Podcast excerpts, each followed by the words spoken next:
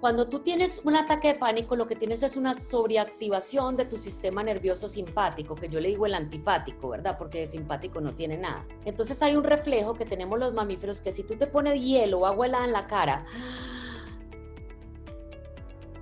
y sostienes la respiración por un minuto, lo que aguantes, en ese momento tu mente piensa que tú estás sumergida debajo del agua y te va a bajar, te va a calmar el sistema parasimpático porque el ataque de pánico se te dilatan las pupilas, el corazón se acelera, ¿verdad?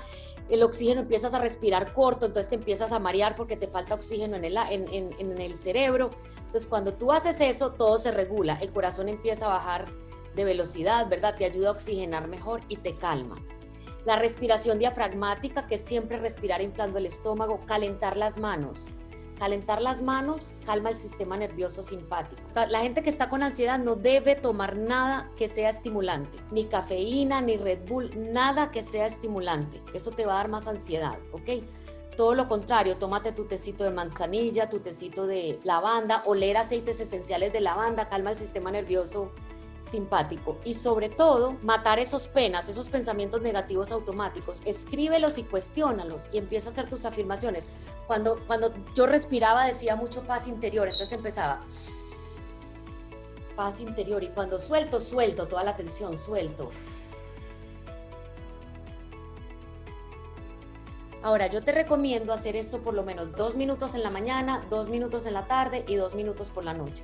Respiras inflando el estómago, por la nariz, mantienes tres segundos y luego botas por la boca. Y cuando botas, siente cómo se va todo el estrés sale, dice suelto, suelto y dejas ir, ¿verdad? Te voy a decir algo que a mí me ayudó mucho cuando tenía pánico. Una psicóloga me decía, Margarita, del suelo no pasas. A veces pensar que es lo peor que te puede pasar y darte cuenta que no es tan horrible te quita el miedo. Porque yo pensaba que era un infarto, que me iba a dar un derrame y no, me decía, es un ataque de pánico, no te va a pasar nada. Lo peor que te puede pasar es que te tiras al suelo a llorar, pero de ahí no pasa, ni te vas a morir, ni te va a dar un infarto. Entonces yo empezaba a respirar y yo decía, estoy bien, tranquila, ya va a pasar, ¿verdad? Es increíble el poder que tiene tiene la mente. Entonces la vamos calmando y la vamos entrenando.